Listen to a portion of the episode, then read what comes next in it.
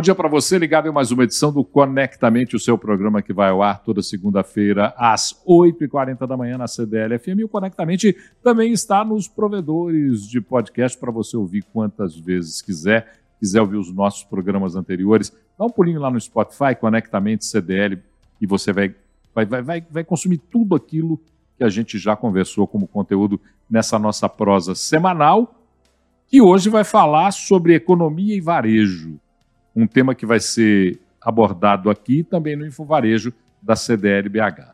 Antes de apresentar o nosso convidado, preste atenção, convidado de peso, convidado que valoriza o nosso Conectamente. Quem vai fazer uma breve apresentação do tema é Fernando Cardoso, vice-presidente da CDL BH e nosso titular do programa de Gala, Fernando. Bom dia, Paulo Leite, bom dia aos ouvintes da Rádio CDL. O varejo é uma das principais forças da economia brasileira além de ser responsável pela geração de um quarto das vagas de carteira assinada deste país, é um dos principais componentes do nosso PIB, famoso Produto Interno Bruto. Além disso, tem os fatores econômicos que impactam diretamente no nosso comércio, né, no nosso varejo, a inflação, a inadimplência. E hoje a gente vai ter um especialista aqui para conversar com a gente, né, Paulo? Diante de todas essas incertezas, tanto aqui quanto lá no Infovarejo CDLBH. É bom a gente ouvir um especialista que pode dar uma tranquilizada ou então deixar a gente mais doido ainda, né, Paulo? Eu tenho certeza que o cenário que ele fará, fará com muita segurança, porque é um dos maiores experts em cenários econômicos nesse país. É palestrante, vai estar com a gente no Infovarejo, Infovarejo, Infovarejo da CDLBH, e hoje vai ser um, um aperitivo, um tira-gosto da prosa com Alexandre Schwartzman. Prazer conversar com você, Alexandre. Bom dia. Bom dia, Paulo. Bom dia, Fernando. Prazer meu estar aqui. Fernando, como sempre, sorteado que é e privilegiado como sempre, a bolinha sorteada foi a sua. A primeira pergunta e o pontapé inicial vem de você. Bora lá, então. Alexandre, aqui é, vamos falar. Eu queria que você me, me falasse do cenário nacional, né? Aqui em Belo Horizonte, a gente tem uma particularidade, né? mais de 70% do PIB vem uhum. do comércio e serviço, mais de 80% dos empregos, então a gente tem um impacto muito forte no varejo.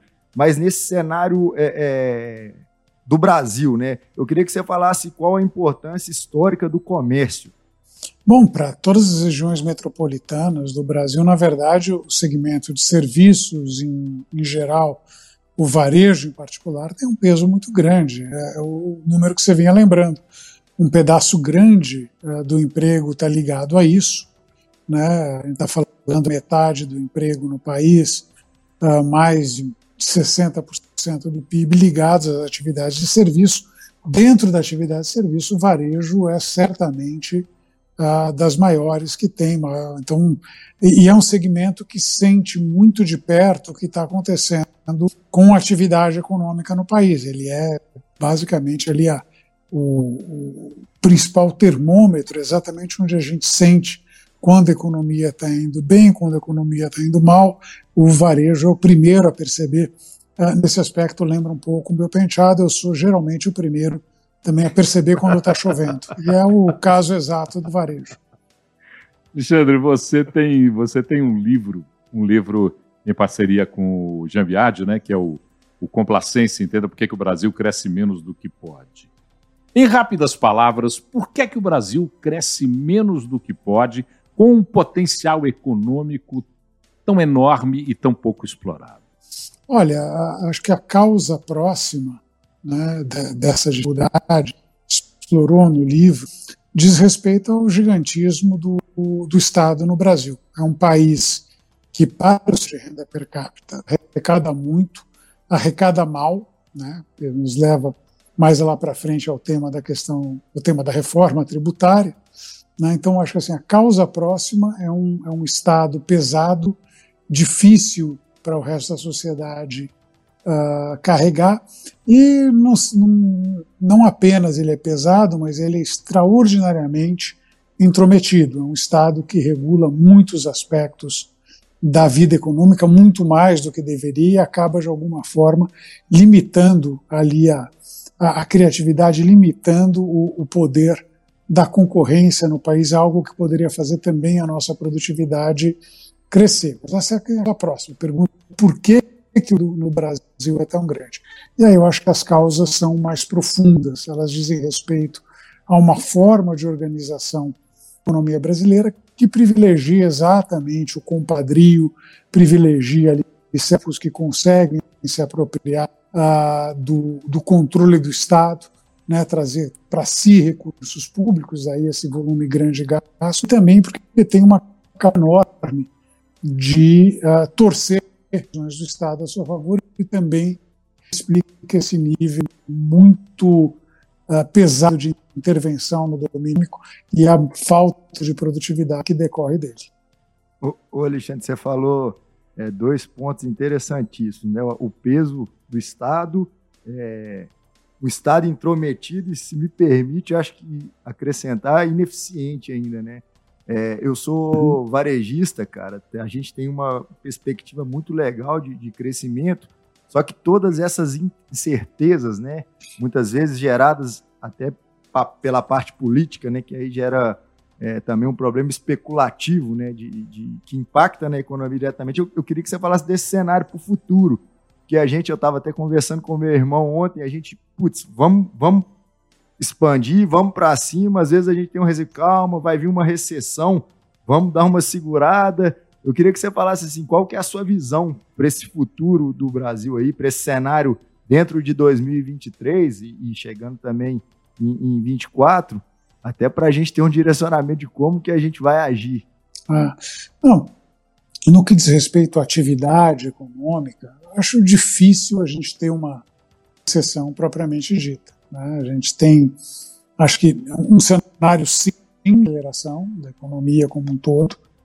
Quer dizer, então, em outras palavras, uh, o PIB continua crescendo no Brasil, deve crescer esse ano, deve crescer até mais do que 2%, mas cresce menos do que cresceu uh, no, no, ano passado. No passado foi ali perto de 3%, esse ano um, um pouco mais perto de 2%. Se for ali trimestre a trimestre, a gente teve um primeiro trimestre em 2023 excelente, mas muito explicado por uma causa específica, uma causa boa, diga-se de passagem, que teve um desempenho muito bom da, da parte agrícola, isso vai carregar o PIB boa parte do ano, né? mas mesmo se a gente tirar isso, a gente vê um nível, um ritmo de crescimento de produto que está uh, ah, diminuindo, mas não deve ficar negativo. Então, eh, eu não estou trabalhando com um cenário recessivo uh, no país, mas eu trabalho sim com uma perspectiva de um ritmo de crescimento mais baixo, mesmo porque a capacidade de crescimento sustentável do país não é particularmente elevada. Qualquer, do quaisquer dois, três anos de crescimento um pouco mais forte, ah, o motor já começa a bater pino, a gente começa a ver inflação ficando mais difícil de controlar, a gente começa a ver problemas ah, em termos de falta de mão de obra, falta de mão de obra qualificada em particular, nível de investimento que não é muito alto, então esses gargalos estão presentes conosco, né? E, então a capacidade de crescimento é baixa, mas recessão propriamente dita eu não vejo no Brasil tão já não. Alexandre, quando você fala num produto interno bruto virtuoso e, claro, baseado no excepcional desempenho do setor do agronegócio, né? 22% de crescimento, é algo muito expressivo.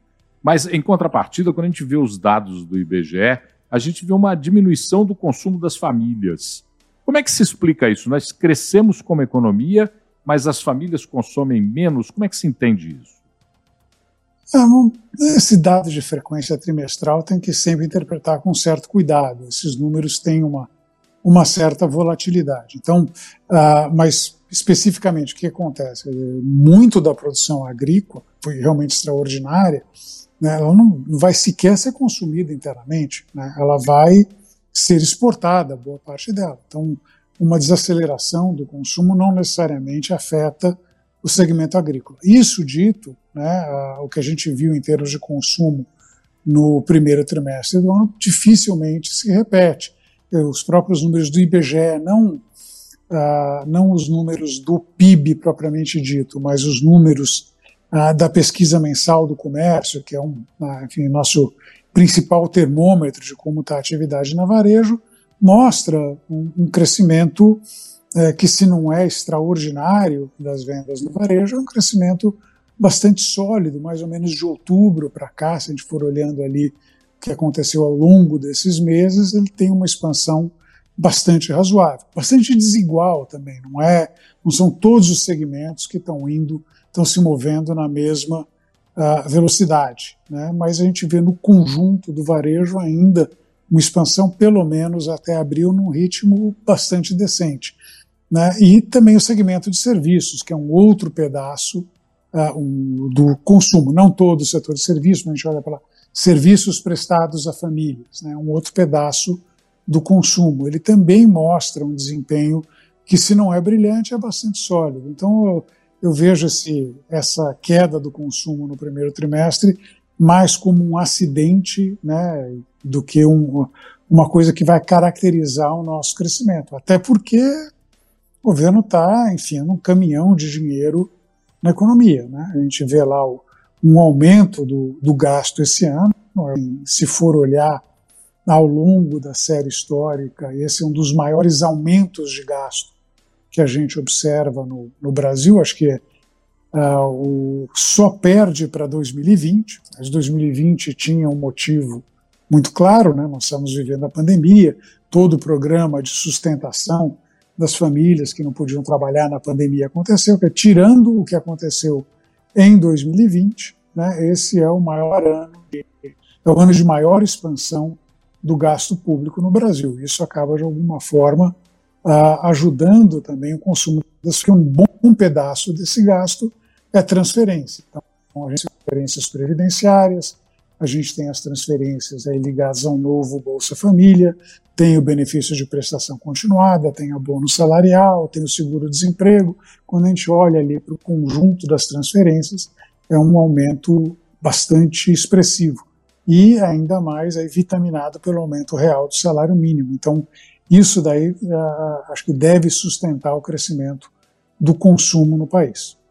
O Alexandre, é uma pergunta que tem relação com, com o meu segmento, a gente falava anteriormente, antes de entrar no ar aqui, eu sou do segmento ótico, é, eu enxergo, cara, dentro do meu segmento, uma, uma, um aumento de performance dos produtos que são ligados à parte de saúde, principalmente lente oftálmica, lente de contato, armação, e a gente é, é, vê dentro dos indicadores uma queda, principalmente do, do óculos solar.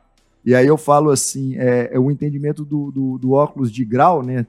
Falado popularmente, uhum é, um, é, uma, é uma necessidade, é um, é um aspecto de saúde. É. O óculos solar é um produto mais supérfluo. Isso é uma tendência em todos uhum. os segmentos, é, é, e eu percebo isso desde a pandemia, viu, Alexandre? A gente tem uma, um crescimento uhum. do que é essencial e o supérfluo vai ficando um pouco de lado. E com certeza isso tem um impacto na economia, principalmente é, de antes da, antes da pandemia. A gente vinha com um crescimento da, da quantidade de óculos solar, a parte estética como um impacto enorme. Você enxerga isso para outros segmentos também? Acho que é tem uma mudança no, no, perfil, quer dizer, o volume de transferências ele afeta segmentos uh, de renda mais baixa. É, para ser absolutamente sincero, não, não consegue, boa parte dele, alcançar a, a parcela realmente pobre da população. Tá? pobre, pobre, pobre.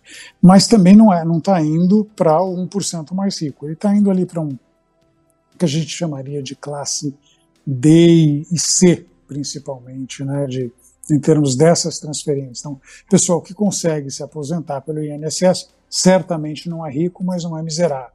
Né? Então, esse, essas pessoas acabam uh, ficando com um maior volume de transferência. Acho que o perfil de consumo delas tem mais a ver com isso, menos com luxo, né? E boa parte a ver com a necessidade propriamente dita. Então, acho que talvez essa mudança reflita exatamente o perfil das transferências do, do governo federal em particular. Alexandre, quando a gente fala, por exemplo, numa perspectiva de reformas, e você citou a reforma tributária, que ainda é um texto que parece inacabado, né? A gente começou aí com algumas exceções propostas ao, ao, ao IVA dual, e agora o volume de exceções parece que só cresce pelo, pelas informações que a gente tem, o que é preocupante. Essa reforma tributária, ela tem impacto direto na vida do brasileiro ou é alguma coisa, como disse o ministro Haddad, para se sentir daqui a algum tempo? Ah, é daqui a algum tempo, inclusive porque ela não vai entrar em vigor imediatamente. Né? Eu acho que ela pode ter um impacto muito positivo, de preferência quanto menos houver no que diz respeito ali à questão de alíquotas, etc. Porque assim, acontece que o, o regime tributário atual ele é extraordinariamente custoso para as empresas. Então, né, o Fernando, que está no varejo, deve sentir isso até mais do que eu. Né? Eu, eu ainda sou uma, uma empresa relativamente pequena, né? então eu estou no simples, então para mim é, é, mais tranquilo. Mas, assim, se estima-se que uma empresa média no Brasil, para lidar com a questão tributária, gaste o equivalente a 2.800 homens-hora ano. Né? dedicado à tarefa de, enfim, não, é, não é gerar o dinheiro para pagar o imposto, é literalmente o gasto em termos de gente que você precisa para monitorar as mudanças tributárias, fazer os pagamentos, brigar para quando você acha que não, não tinha que pagar aquilo, mas a Receita acha que você tem que pagar. Então, é um volume de contencioso tributário que é enorme no país, é custoso para as empresas, tem uma questão, tem todas as questões associadas né, à, à, à, guerra fiscal, então uma série de empresas vão se localizar em estados que são distantes, seja da fonte de matérias-primas, seja né, dos seus principais mercados consumidores, porque tem uma vantagem tributária ligada ali a uma renúncia específica, isso é um custo para a economia como um todo. Então, o, o regime tributário brasileiro, ele é talvez a principal causa uh, do nosso fraco crescimento. Tem muita gente dedicada a uma tarefa que, no final das contas, não produz nada. Eu estava falando, tem 2.800 homens-hora ano dedicadas para isso. A média da OCDE é em torno de 180. Né? A gente está com mais de 2.000 horas, 2.500 homens-hora ano para uma empresa que não tem nenhum papel no sentido de fazê-la crescer. É só fazer uma tarefa que deveria ser a mais simples possível. Então, a mudança tributária, mesmo que ela não seja ideal, que ela avance só parcialmente, aí já tira muito da ineficiência que está associada ao regime tributário. Isso dito, não dá para você aprovar uma reforma tributária, desligar o botão de ICMS, IPI, PiscoFins, ISS num dia e ligar o IVA dual no outro. A gente não vai fazer isso, porque a gente não tem a menor ideia de como esse negócio vai funcionar. Então vai ter que fazer um período de transição em que alguns impostos vão caindo, os impostos antigos vão desaparecendo, os impostos novos vão vai tendo sua alíquota uh, supostamente modelada para entregar o mesmo volume de receita. Eu não acredito nisso, mas pelo menos é o discurso. Né? Uh, e aí a gente, ao longo, depois desses anos todos, a gente vai ter um sistema tributário mais eficiente. Mas é uma coisa que por desenho é feita há muitos anos. Isso, obviamente, partindo do pressuposto que ela será aprovada e que a gente vai conseguir o, o, uma melhora grande, porque se continuar nessa história de exceções e exceções exceções, a gente vai terminar de novo com um regime tributário complexo, trabalhoso, e a gente não vai obter os ganhos de produtividade que a gente imagina que podem vir da reforma tributária. Ô Alexandre, você falou aí da, da, da reforma tributária, acho que dificilmente não, não, não teremos aumento de, de imposto, né? principalmente nas empresas uhum. prestadoras de serviço, né? Eu queria saber uhum. se você não. Porque você falou no início também da, da máquina inchada, que é um grande problema no nosso país. É. Você não acha que antes da reforma tributária a gente deveria ter uma reforma administrativa? Porque com o Estado inchado desse jeito, como que vai ter redução de, de, tributo? Igual você falou, aí só se for dar o calote, né? Alguma coisa nesse sentido. Não, não necessariamente. Idealmente, sim. A gente precisaria cuidar da questão de gasto. Vamos lá, vamos por partes. Uh, quem a reforma tributária, o Bernard Api, ele desenha uma reforma tributária que eles deve ser neutra no sentido de arrecadação. Quer dizer, supostamente não reduziria nem aumentar tributada. A gente volta para isso num instante. porque a gente sabe que tem um volume de gasto grande que precisa ser financiado. Né? Então, idealmente, a gente deveria também tomar medidas no sentido de reduzir o volume de gasto público no Brasil. E passa por reforma administrativa, passa por uma reforma uh, do orçamento, eliminar uma série de vinculações que existem hoje, uh, algumas que voltaram com a, queda do teto de gasto, a virtual revogação do teto de gasto. Então a gente tem um orçamento que é muito engessado, mais de 90% do gasto público federal ele é obrigatório. Então sobra muito pouco espaço para você né, absorver uh, flutuações de atividade econômica, é, é, é, é, bem ruim. Então, eu teria que fazer uma série de coisas. Então, a gente precisa fazer. Mas, independentemente de fazer isso ou não, já dá para trabalhar a questão do sistema tributário que eu falei. Ele, ele joga contra o crescimento. Agora, uh, mesmo que ele não traga um aumento de carga total, que eu não acho que vai acontecer, tá? Eu acho que vai haver. Mas mesmo que ele não trouxesse um aumento de carga total, ele vai fazer uma distribuição grande dessa carga. Hoje, segmentos ligados a serviços pagam muito menos impostos do que os segmentos ligados à produção de bens.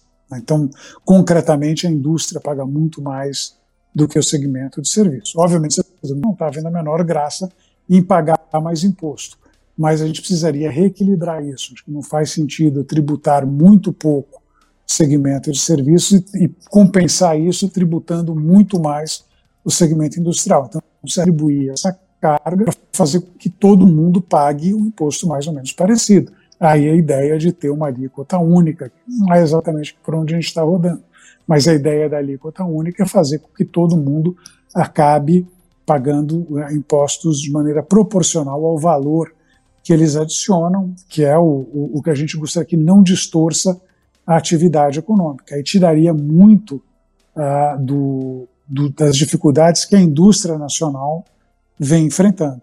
Então, é, é, essa é a questão. Isso dito, eu volto a gente não vai ter aumento de carga. Eu já estou com 60 anos, né? Eu, eu ainda acredito em Papai Noel, mas eu não acredito em boa vontade da Receita Federal. Tá? A Receita Federal, qualquer oportunidade que você der para ela, ela vai aumentar a carga tributária. Né? A gente está vendo essas discussões que estão acontecendo agora, né, porque o, o tal do arcabouço fiscal requer um baita aumento de, de receita, porque o de despesa, na contramão do que a gente vinha falando, né, necessidade de reduzir o Estado, a gente na verdade fez no segmento oposto, precisa aumentar a carga tributária, a gente está vendo o que a Receita está fazendo. Fora do contexto da reforma tributária. Agora, se der uma, no contexto da reforma tributária, é, na hora que for dar aquela calibrada nas alíquotas, não tem a menor dúvida que a Receita vai calibrar para cima. Eles fizeram isso na transição de piscofins em 2003 e 2004. Então, assim, boçal de arrecadação uh, é, para o governo federal, a contrapartida, obviamente, foi um aumento da carga tributária. Ela foi no sentido de aumentar a carga. Então, a gente precisa ficar esperto. A gente tem um longo período de transição a gente uh, não pode bobear e permitir que a Receita Federal, mais uma vez, vá fazer dos seus truques e aumentar a carga tributária para bancar esse Estado obeso que está pesando no ombro do setor privado brasileiro. Bom, a gente está terminando a nossa prosa aqui. Eu queria pedir para você, no dia 23 de agosto, no Minas Tênis Clube, acontece o Info Varejo CDL-BH. Você é um dos mais importantes palestrantes desse encontro. Então, Queria que você desse uma prévia. Bondade sua. Queria que você desse uma prévia, Alexandre, para a gente dessa do que vai ter, do que vai ser debatido no Infovarejo, até porque o, o nosso público principal são empreendedores, futuros empreendedores, que estão muito é. atentos a esses temas que você está abordando.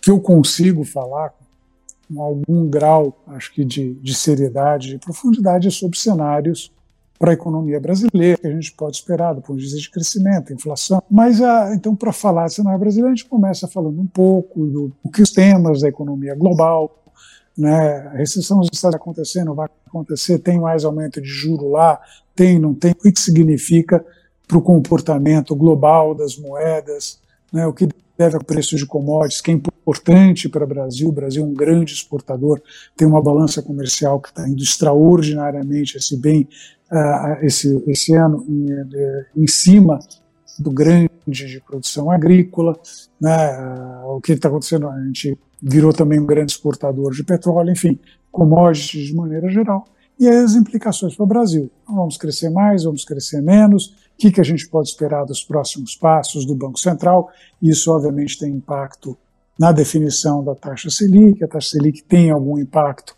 na definição das taxas que balizam o, o, crédito bancário, o crédito ao consumidor, capital de giro, crédito às empresas tal, e aí, um, em cima disso, né, montar um, um, cenário e os desafios que a gente precisa enfrentar. Dentre eles, falar, obviamente, um pouco de reforma tributária, mas um pouco daquilo que eu não falei hoje.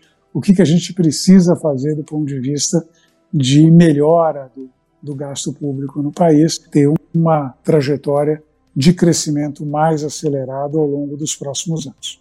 Ah, então você já deixou um spoiler de alguns temas que serão debatidos lá, e esse principalmente é um tema que a gente, claro que se tivesse tempo, teria explorado muito, porque é um tema fundamental, que é o que precisa ser feito para gastar menos, é aquela velha história, né? Se em casa eu tenho tanto para gastar e estou gastando mais, alguma coisa tem que mudar. Mas antes de te agradecer, eu queria que o Fernando Cardoso fizesse um resumo da nossa prosa de hoje. Ô Paulo, prosa muito produtiva. É... Eu acho que essa expectativa é, do Brasil, né? A gente sempre teve um país muito rico é, em matéria-prima, mas que dá aquele voo de, de pato, né?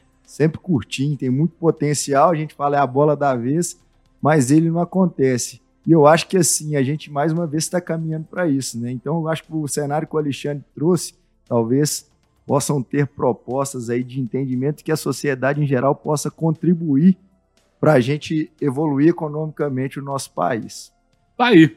Alexandre Svartman vai estar com a gente no dia 23 de agosto, a partir das 8 horas da manhã, no Info Varejo CDL, mas já deu aqui uma palhinha do que vai ser essa prosa. Te agradecer, muito obrigado por dedicar um pouco do seu tempo, que eu sei que é corrido, para poder conversar com a gente. Foi um enorme prazer ter esse dedo de prosa com você. Ah, não, maravilha. Também gostei muito da conversa. Obrigado, Paulo. Obrigado, Fernando. Grande abraço. Grande abraço. Grande abraço. Você que está nos acompanhando, conectamente.cdlbh.com.br é o nosso e-mail para você mandar críticas, sugestões, ideias e opiniões. O áudio desse programa daqui a pouquinho nos principais distribuidores de podcast. Vai lá, você vai pegar esse áudio e ouvir quantas vezes quiser. Grande abraço, tenha uma boa semana e até a próxima segunda-feira com mais uma edição do Conectamente.